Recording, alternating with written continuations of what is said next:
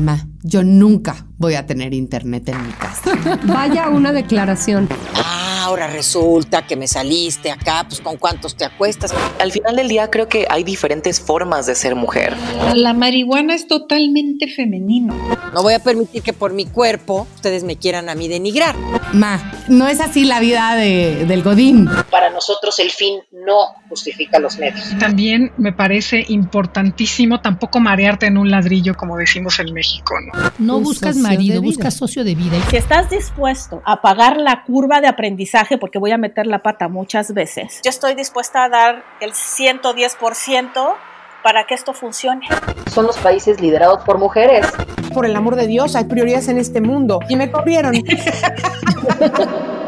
Porque en el mundo vemos mujeres que necesitamos escuchar las historias de aquellas que son un ejemplo a seguir.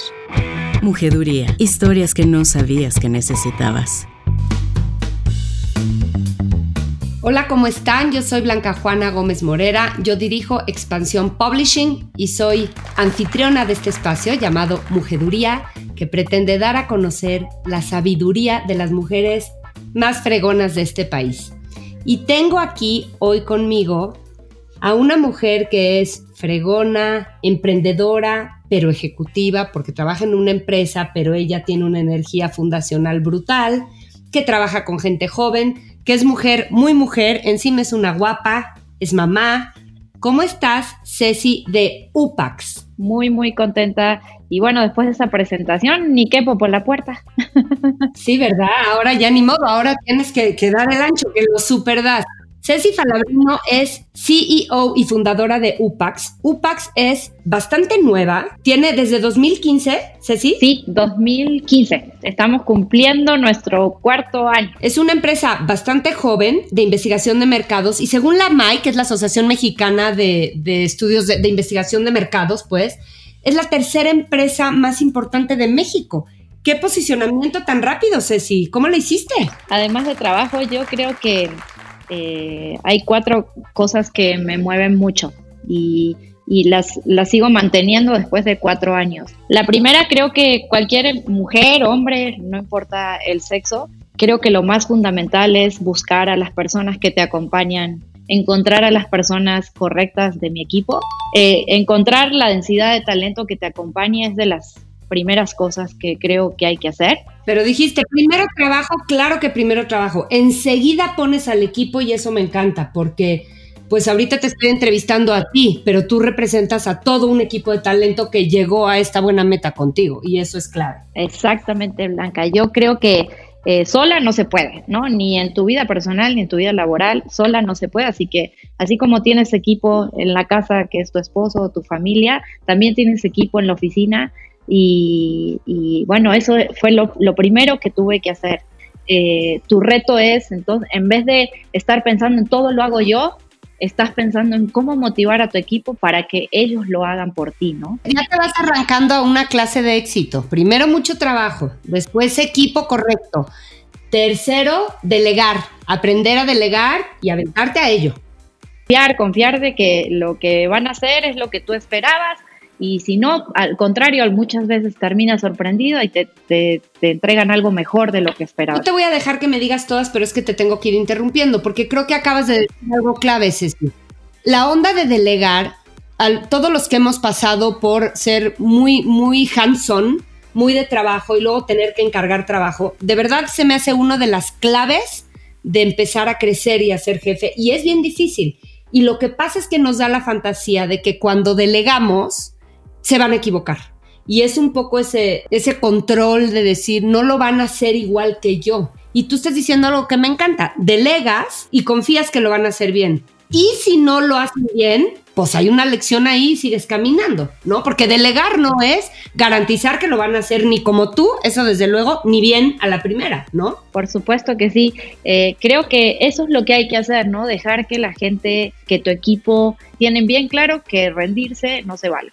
Se, va, se vale enojarse, se vale equivocarse, se vale hacerlo más o menos bien, pero rendirse no. Entonces yo creo que, ese es el otro secreto, ¿no?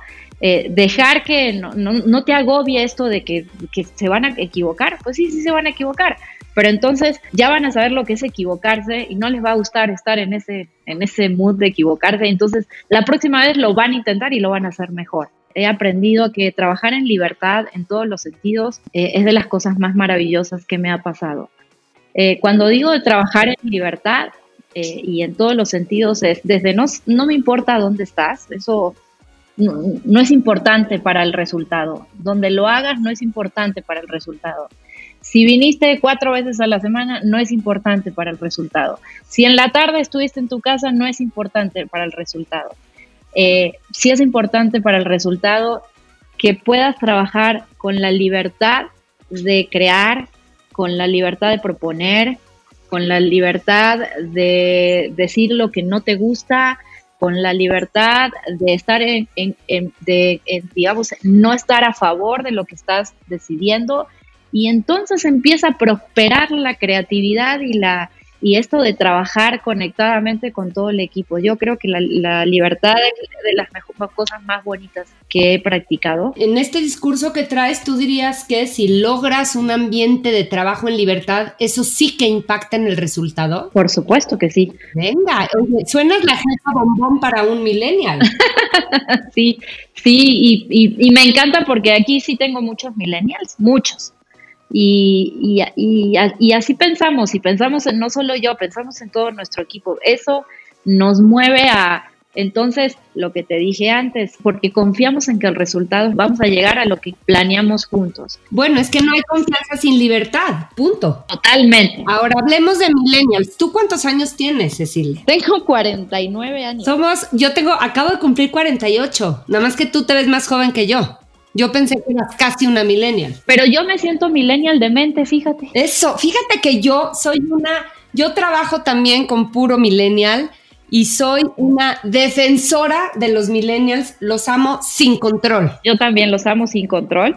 O sea, creo que eh, su forma de ver las cosas nos sacan de nuestro tabú que todo tiene que ser igual, o sea, que todo tiene que ser como decían antes los papás, los otros jefes, o etcétera, etcétera. Entonces, me encanta porque todo el día me retan y entonces eh, vivir retado te abre la creatividad y pensar diferente, ¿no? Entonces, me encanta trabajar con ellos. A mí también, fíjate que yo este, siempre digo que a mí no me gusta trabajar más que con personas incómodas, porque quien se acomoda, quien se instala en la silla del confort, deja de crear, deja de tener vitalidad. Entonces, si tú eres el, el perfil del que ya resolvió cómo hacer algo y ya se incomodó por el siguiente reto, esa es la gente que yo quiero tener en mis equipos. Y yo también, así que somos dos. Eh, me encanta la gente inconforme, me, encanta la gente que discute, me encanta la gente que piensa diferente. Entonces, eh, si yo también, cuando encuentro uno que está conforme, pues a ver cómo lo picamos para que despertarle la creatividad. No necesitas ser antihombre para ser promujer. Clara Campoamor, Jane Galvin Lewis, Rosa Luxemburgo. Bueno, como ustedes ven, ya estamos aquí platicando a fondo de quién es y cómo es esta mujer que es, que es Ceci Falabrino de UPAX, pero quiero que vean con quién están hablando. UPAX fue, ya, ya dije que es la tercera de las investigadoras de mercado. UPAX ya fue super empresa de expansión. No me voy a clavar en tu empresa porque no es el objetivo de Mujeduría, pero lo que me encanta es tu empresa es una empresa que trabaja con data, con estudios cuantitativos que llevan a decisiones financieras para las empresas de tu grupo y para las empresas todas, porque ya eres, das un servicio a quien quiera y bueno, ya tienen mucho que ver sobre, sobre UPAX allá en el periodismo de negocios que hacemos en expansión. Yo quiero preguntarte a ti, trabajando en esto, ¿cuál es la cabida para el lenguaje no, no verbal, para el feeling, para la intuición, para aquello que no se puede contar. ¿Cuál es la cabida para esas cosas intangibles en la escena laboral? Creo que, sí, que hay mucho lugar para la intuición, por eso te digo que el talento es bien importante. En los puestos de investigación tiene mucho que ver la intuición, eh, además de la experiencia, ¿no? Dentro de los datos siempre hay un tercer renglón que no ves y esa es la intuición. Cuando la gente que trabaja conmigo, que se dedica a los datos, tú la ves y dices, ahí está como medio loquita, ¿no? Y, todos te dicen como, ¿por qué? Porque híjole, ese dato no se ve sumando 2 más 2. Pero hay una entrelínea que ellos tienen esa capacidad de ver eh, que asombra. Por eso nuestro eslogan, conocimiento que asombra. La intuición es de las cosas más importantes que, que buscamos en esa densidad de talento. Si estás analizando datos, posiblemente fracasarías. Así que gran cabida aquí en, en UPAX, en todas las capacidades. Esa, ¿cómo se llama? Esa adrenalina, adrenalina que te invita todo el día a intuir qué está pasando en el mercado.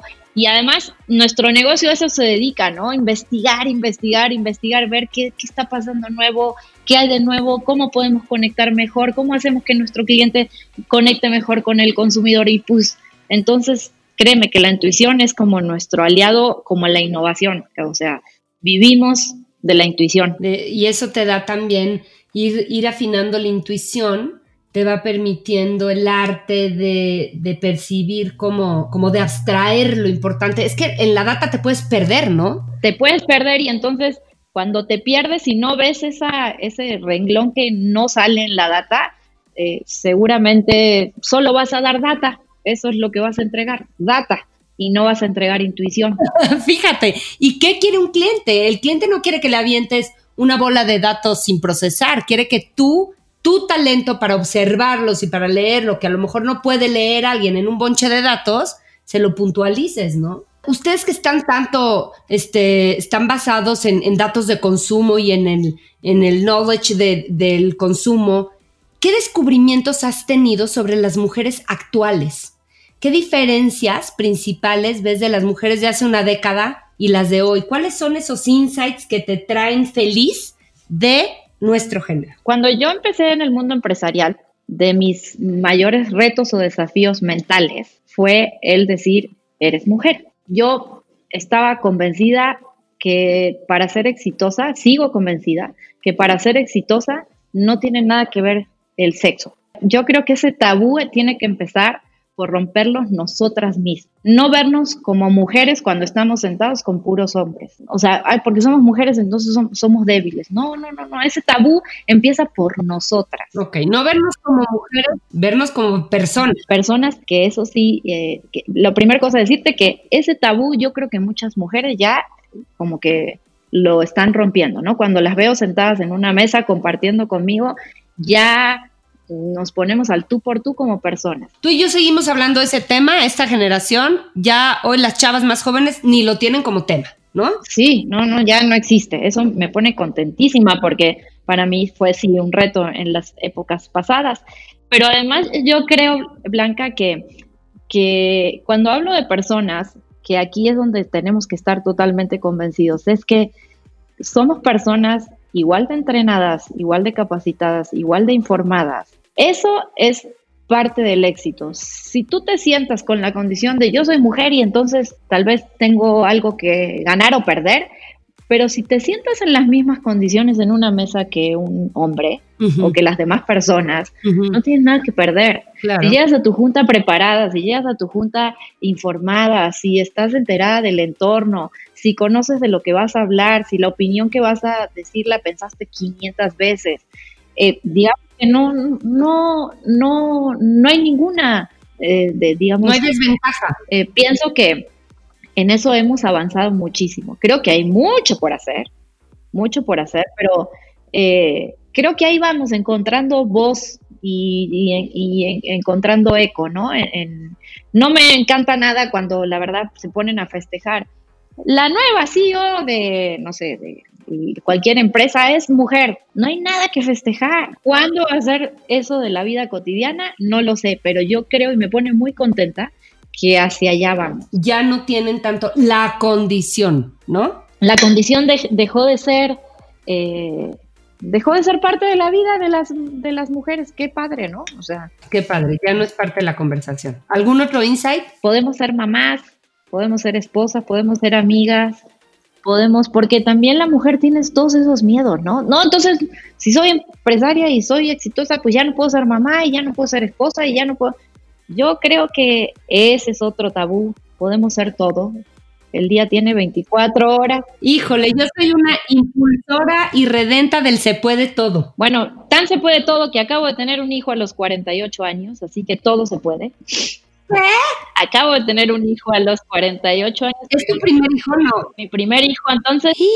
¡Te felicito muchísimo! ¿Cuándo nació en pandemia? Sí, claro. 21 de febrero. No, o sea, justo antes. Todo se puede, la vida está hecha para que las cosas que hagas las hagas en 24 horas y dedicarles el tiempo que le tengas que dedicar. Claro, cansándote, obviamente, pero pues muy feliz de poder ser todos tus roles en tu vida. Así que aquellas mujeres que todavía se están replanteando, si soy exitosa no puedo ser mamá, pero si soy exitosa no puedo ser... Mm, ese es otro tabú que todas las mujeres debemos impulsar para que se lo quiten de la cabeza. Se puede todo, ahí te va creo el reto que tenemos, las que ya tenemos todo, porque yo soy una afortunada como tú que tiene todo. El reto, creo, o al menos es mi experiencia, es de pronto disfrutarlo todo porque nos dan una bola de cosas emocionales, a veces culpa combinado con sentido de deber, con, con miedo de, de, salirme de la foto o de estar en falta en mi familia, ¿no? Entre culpas y no sé qué es, a veces tenemos todo y no disfrutamos todo. Entonces, o al menos mis temas de recientes son tenerlo todo, pero disfrutarlo todo o desechar lo que no puedo disfrutar, ¿eh? Yo ya quiero pasar todo por el filtro del gozo. Y si no pasa, pues que no esté. Exactamente. Ayer tuve una cena de Navidad en mi casa y, tuve que ser amiga, esposa, ¿no? En la noche ya mi hijo durmiendo.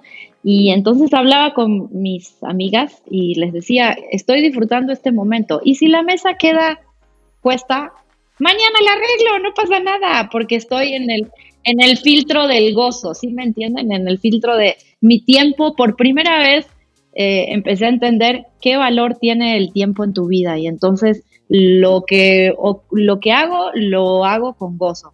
Y venir a la oficina, eh, estar en mi casa con el bebé, disfrutar a mi esposo, a mis amigas, todo tiene que ser un gozo, si no, pues sí, empiezas con tus culpas y entonces abandonas una de tus, de tus, de las cosas que te hacen feliz. Yo creo que en mi condición de mujer blanca, déjame compartirte que yo no sería feliz si no fuese empresaria, y yo no sería feliz si no fuese esposa, y yo no sería feliz si no fuese amiga, y yo no fuera feliz si no tuviese, fuese mamá. Entonces, creo que todas las cosas en mi vida me hacen feliz, pero si me faltara alguna de ellas, tal vez no sería tan feliz. Exacto. Entonces, ese equilibrio es el que, el que tenemos que lograr las mujeres. Exacto. y creo que otro secreto también es encontrar tu equipo en tu casa, ¿no? Que te ayude. Eh, cuando digo tu equipo, puede ser tu mamá, puede ser tu cuñada, puede ser tu amiga, puede ser la nana, puede ser... Cuando crezca tu hijo, las mamás vocales de la escuela, yo las amo y las idolatro, la nana. Exacto, pero tienes que encontrar a tu equipo en tu casa, ¿sí me entiendes? Entonces, eso permite tener un balance de tu vida. Eh, creo que para todo necesitas equipo. Por supuesto. Ahora, estamos hablando de que queremos todo y, abarcar mucho, porque sí es mucho. Y además, pues ya te vi también esa personalidad entrona de echar toda la carne al asador, de entrarle con pasión o no entrarle. ¿Cómo es? ¿Cuál es la diferencia entre eso, entre tú dices, no me puedo rendir, no me puedo cansar, tengo que dar con todo, y aventarse, como aventarse muy sin cuidado a las cosas, como medir el límite del cuidado personal? ¿Cuál es ese límite? ¿Me explico? Ayer me hacían esta pregunta, me la hacía gente de mi equipo y le digo, el límite el límite es el panteón, mi querida Blanca. Ese es el límite. Yo sí pienso que nacemos para tener retos eh, y el día que no los tenemos, pues estamos mejor en el panteón. Eso, me late. Entonces, una jefa que permite libertad, pero una jefa que exige compromiso radical. estamos lo que estamos, somos lo que somos y es, venimos a hacer las cosas bien o las cosas muy bien. Para eso nos invitaron a, estos, a, esta, a, esta gran oportunidad para hacer las cosas bien, para hacer las cosas eh, excesivamente con calidad. Entonces, eh, sí soy muy retadora, por eso les digo, se vale cansarse, se vale enojarse, pero rendirse no se vale. Si quieren estar en esta mesa, el rendirse no es opción. Entonces, sí soy muy retadora, eh, hace poco empecé con mis, eh, todos los años hacemos como cinco entrevistas al año de retroalimentación con el equipo y eso me decían, que les gusta eso de estar en la adrenalina constante, ¿no? les fascina eso de mí, que todo el día estamos en la adrenalina constante, porque somos inconformes y porque pues no estamos hechos, perdón la expresión, para la hueva. Nos gusta, nos gusta el reto, nos gusta el reto y entonces pues lo que ellos coinciden conmigo, el día que no tengamos problemas, pues estar en problemas UPAX. Dime una cosa, tú empezaste a trabajar muy joven. ¿Cuántos años tenías? 18. ¿Hace que las personas crezcan diferente cuando empiezan a trabajar jóvenes? ¿Sería un consejo universal que dar o no necesariamente? Eh, ¿Sería un consejo universal que, que dar? Por supuesto que sí. Eh, yo confío en las universidades, en que aprendes y, obviamente eh, te, producen un eje rector de las ideas, te enseñan la actualidad, o, pero la mejor universidad blanca es la empresa. La empresa, el, donde quieras trabajar, ¿no? Tu, tu propia empresa, porque es la vida real, ahí, ahí es donde suceden las cosas de verdad. Entonces, yo creo que siempre dije que la mejor universidad es la, es la empresa, no es donde pones en práctica tal vez lo teórico que aprendes ahí aburrido, eh, y ahí es donde sacas realmente tu, don de, la creatividad y de, ser una persona emprendedora, eh, de, que ser una persona conectada con el mundo empresarial, de ser una persona de compartir tus ideas con los demás. Eh, fíjate que yo desde chiquita hoy estaba pensando, mientras me preparaba para venir, yo desde chiquita, eh, si me preguntas qué hubiese querido ser, me jugué deporte desde chiquita, jugué básquetbol desde los 5 a los 16 años. mis papás siempre fueron deportistas y entonces mis hermanos y yo siempre ahí estuvimos motivados por el deporte, pero además de hacer deporte, siempre hicimos deporte en equipo. Fíjate la diferencia, ¿no? Entonces, como yo entendí esto del equipo desde que tenía bueno, empecé a tener uso de razón, desde empecé a tomar mis propias decisiones a los, a los seis años, pero entonces, como ya trabajas en un entorno de equipo y, yo me imaginaba, cuando sea grande, ¿qué quiero hacer? Pues yo quiero ser la líder de un equipo, que su voz tenga fuerza, que transforme la vida de los demás. Eh, de hecho, me había imaginado que iba a ser política, fíjate tú. ¿Pero por qué? Porque desde chiquita entendí el equipo, entendí lo que es trabajar el uno pegado al otro y de, de chiquita me hicieron entender que es ahí en el trabajo donde pones en práctica absolutamente todo lo que aprendiste en, la, primaria, en la secundaria, en tu universidad. Ahí empiezas a poner en práctica todo esto de trabajar en equipo, en, jugando básquetbol, pero también en tu empresa. Eh, tomando decisiones de qué carrera estudiar, pero también decisiones de qué, a qué producto le vas a apostar y tomando decisiones de, ah, y así yo creo que, vuelvo a repetirte, si le podría decir a los jóvenes, trabajen y estudien, aunque te quedes sin ir al antro durante cinco años, hazlo pues, el antro puede esperar. Me encanta lo contundente que eres. Y te voy a decir que eh, es lo que, lo que creo yo también. Y, y a, a, las mujeres y hombres que escuchan este podcast, yo pienso también quien está en construcción de su carrera, que siempre lo estamos todos, pero los más jóvenes pienso, no importa qué vayas a hacer después, mientras tengas como un sentido de relevancia, de querer hacer algo que valga. Tú decías, me quiero dedicar a ser líder de un equipo y cambiarle la forma de ver las cosas. Eso es lo que creo que, hace mejores empresas, mejores ciudadanos. Ya luego, en, qué, ¿en qué materializas? ¿En qué función o en qué perfil materializas eso? ¿En qué perfil de empresa? Pues ya es otra cosa pero, pero crecer con sentido de transformación y relevancia es lo que creo que es un, es mandatorio para todos los que estamos puestos en el mundo laboral hoy día. Exacto, y no importa si trabajes en el gobierno o trabajes en una empresa, lo importante es transformar, transformar cosas, ¿no? Yo te decía que soñaba tal vez en ser política, entonces yo quería, yo quiero transformar mi país y quiero hacer que las cosas estén mejor y bueno, no se me dio, pero yo creo que desde, mi punto de vista empresarial, trabajando en una eh, empresa como la que trabajo enorme, ¿sí? que es parte de un grupo enorme, por supuesto que estoy ayudando a México. Por supuesto que estoy ayudando a mi país. Por supuesto que estoy ayudando a la gente que trabaja junto a mí. Por supuesto que estoy cambiando el entorno, ¿no? Eh, por supuesto que estoy cambiando a la gente de hacer las cosas bien, trabajar bajo el sentido de la honestidad, eh, trabajar en equipo, ser retadora, si puedes ser emprendedora. O sea, entonces, no importa dónde trabajes, si el sentido o tu legado de lo que quieres dejar es lo que estás convencida, ¿no? Y la verdad es que las mujeres tenemos doble obligación de eso por el papel histórico en el que nos tocó estar, porque tenemos que aún ser como empujar más hacia esa relevancia y transformación. Ahorita que mencionas tu empresa, Ceci, vamos a hablar un poco de, ay, se nos acaba el tiempo, pero bueno, vamos a hablar un poco del mundo empresarial y la famosa equidad y el papel de la mujer en las empresas. Hablemos de tu propia empresa y de tu grupo mismo. O sea, es un grupo, este es UPAX es parte del grupo Salinas, como dices, grandísimo, abarca un chorro ¿Dónde está parado Grupo Salinas y dónde está parada UPAX referente a estos temas de equidad? Bueno, te puedo decir que, por ejemplo, en el comité de, aquí de, UPAX, o sea, en mi primera línea, la mesa que toma decisiones está conformada de un 30% de mujeres. Eh, ahí vamos con la equidad y la inclusión, ¿no? No me gusta eso de, para hacer equidad como, como en el Senado, ¿no? Sí, 50 y si con la cuota, no, eso es te lo tienes que ganar. A nadie nos gustan las cuotas, pero todavía donde estamos en México creo que es importante como un primer paso, ¿no? Exacto. Pues aquí no hay cuotas, el 30% eh, está ocupando un lugar importante en mi organización.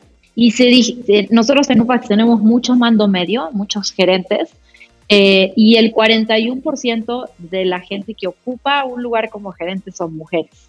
Así que otra vez me, siento que vamos en el camino eh, correcto, ¿no? Por supuesto que tenemos una política de contratación que incluye desde todos los rangos de edad, todas las preferencias sexuales, religión y género, eso no nos importa. Y fíjate que un indicador de buen camino que, que, hemos logrado es que tenemos un 93, hicimos, acabamos de hacer una encuesta, una encuesta y el 93% de las mujeres que eh, contestaron la encuesta sienten que en el grupo Salina hay eh, que, sí se, que, sí está muy eh, bien tratado el tema de la, de la materia de equidad de género. no sé si sabías, pero nos han otorgado un premio, una insignia de inclusión social en el 2020. Así que creo que vamos por buen camino. la hija del mero mero, de la hija de Ricardo Ninfa, es una impulsora eh, admirable de las mujeres, así que... Es más, ahora que la mencionas, que vayan y busquen el episodio, porque además me encantó, Ninfa es genial. Ninfa es una mujer impulsora de, la equidad de género impresionante, ella está llevando la batuta de esto en el grupo Salinas. Sí, sí, sí, es genial, Ninfa, y hace poco estuvo aquí también Jackie Loaz. Ah, sí. ¿Sabes quién es?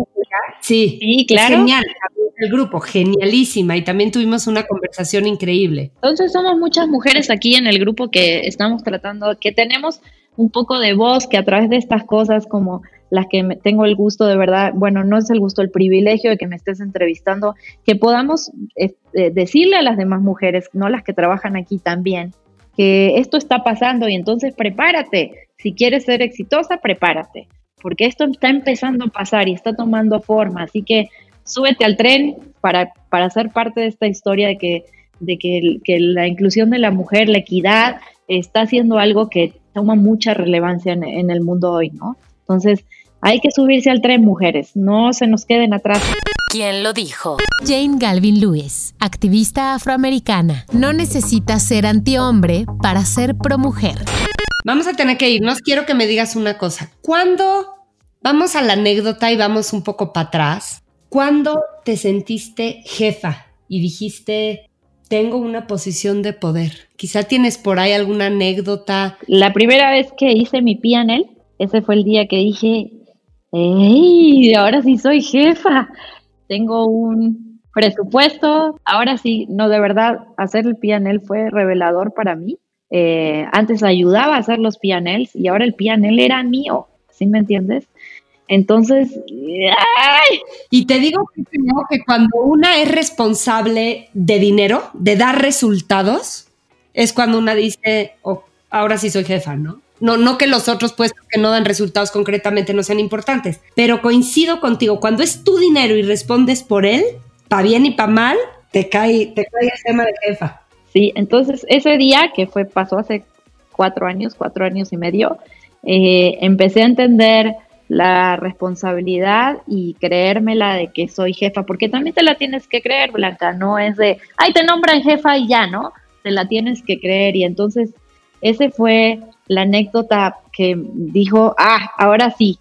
Y además porque eh, había hecho pianels, pero cuando haces los tuyos empiezas a entender que en, todas las cosas que, que haces eh, hay una tercera línea y eso cuesta, entonces tus decisiones empiezan a costar, las decisiones que toman con tu equipo empiezan a costar, las, los errores empiezan a costar y entonces ese día me di cuenta que era jefa, no porque decía algo en mi tarjeta, sino porque pues la responsabilidad de tener dinero para pagar la nómina, tener dinero para pagarle a los proveedores, tener dinero para pagar, eh, para ganar dinero como empresa. Entonces, ese día dije, soy jefa. Qué increíble, ¿eh? qué buen consejo sin querer le estás dando a la gente quien no le haya entrado a hacerse dueño completo de sus PNLs y de cada renglón, hágalo porque en ese entonces uno se empodera diferente, ¿verdad? Exactamente, te haces dueña totalmente de las decisiones que tomas y responsable de las decisiones que tomas. Total. Y sí, pues ya no hay para atrás, pero también se siente increíble. Y ya me vas a decir para finalizar,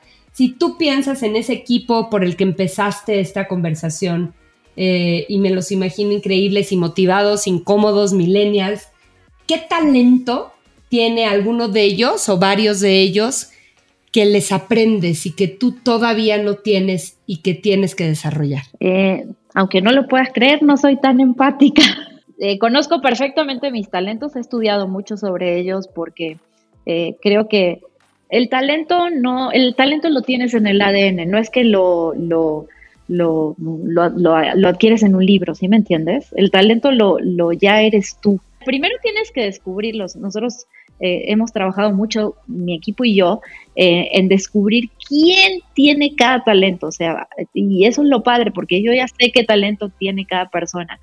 Pero entonces sí, yo ya sé que para algunas cosas no soy, o sea, no es mi talento predominante, pues la empatía, fíjate tú, aunque no lo puedas creer. Y como mi talento predominante no es la, empatía, pues busco quien sí la tenga en mi equipo para hacer esa función por mí. No es que, porque desarrollarla va a costar tiempo. Entonces, en el mientras tanto, tengo que buscar gente eh, que lo haga por mí y la verdad, el ejercicio me ha salido muy bien. Muy bien, entonces te sirve para apuntalar lo que tú no tienes y de refilón, pues es un poco tu maestro el que tiene el talento que tú no tenías. Ahí es donde empiezas a jugar con este tema de talentos y entonces el éxito sobresale. Créeme que aquí en mi equipo, eh, bueno, nosotros trabajamos con una herramienta que todos tenemos 32 talentos, eh, cinco que tenemos con más intensidad y cinco que tenemos con menos intensidad. En el medio los demás no existen para nosotros. Y bueno, estoy orgullosa de que, de que todo mi equipo conformamos esos 35 talentos en diferentes personalidades. Así que eso lo hace un equipo más exitoso todavía. Pues te felicito muchísimo. Nueva mamá, además, en ese te cayó rico la pandemia, ¿no? Porque has podido disfrutar seguramente, trabajar como nunca, como todos, pero con distancia y cerca de tu bebé, ¿no es así? La felicidad es, es, parte de, esto, ¿no? De, de seguir con esta adrenalina. Totalmente, te lo entiendo a la perfección. Pero muchas felicidades, de verdad, qué etapa tan increíble de tu vida, porque además, bueno, sorpresa, otro paradigma que se rompe, me fascina, mucho éxito. Eh, y pues a darle, que es pandemia y que el límite es la tumba, tú dijiste, o sea que... Exactamente, muy bien Blanca. Gracias y de verdad es un honor estar con ustedes. No, hombre, nosotros encantados de tenerte, Ceci. Muchas gracias. Las Minervadas. Para esta Minervada les voy a hablar de una de mis madres autora. Ella es Elizabeth Kubler-Ross. Elizabeth con S, Kubler con K, Ross con doble S. La voy a poner por ahí en un tweet. Para quien no la conozca, esta mujer científica, psiquiatra, médica o psiquiátrica, es eh, suiza, fue trilliza, por cierto, fue una mujer que vivió muchos años, murió de 80, 90, no sé, vieja, autora prolífica y madre de la tanatología.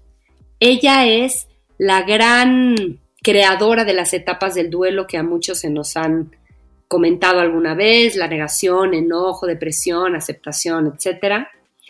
Y tiene muchísimos libros. El libro que me acercó a ella por primera vez me lo recomendó una querida amiga que también se llama Blanca, cuando las mamás de ambas se murieron, la mamá de mi amiga Blanca y mi mamá se murieron el mismo año de manera repentina, así de raro.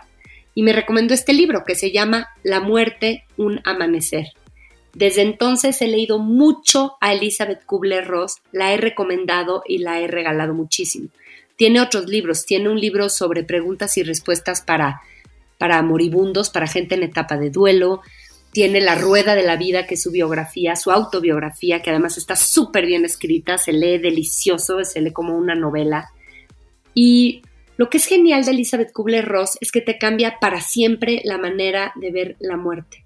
Deja de ser un horror y se vuelve una cosa hasta linda, la muerte de quienes queremos. Y la recomiendo este año porque yo creo que a estas alturas todos hemos perdido mucha gente o conocemos a alguien que ha perdido gente mientras más adultos somos o mientras más vamos creciendo, más perdemos. Y este año, que fue un año de tanta pérdida, Elizabeth Kubler-Ross es un bombón, es disfrutable, es, es cambia vidas. De verdad es cambia vidas. Se las recomiendo enormemente.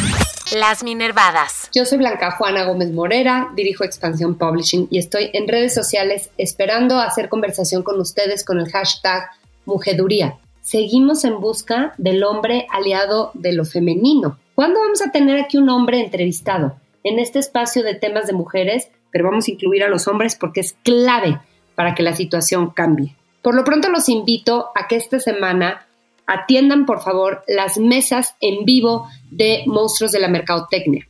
Tenemos en la revista Expansión esta franquicia temática que todos los años tenemos, que es el premio a los monstruos de la mercadotecnia, las mejores campañas y más movedoras del año con mejores resultados. Y esta vez tenemos además contenido live para todos ustedes. Yo voy a estar conduciendo una de las mesas. Es 2 y 3 de diciembre, 5.30 pm. Conéctense vía Expansión MX. Muchas gracias.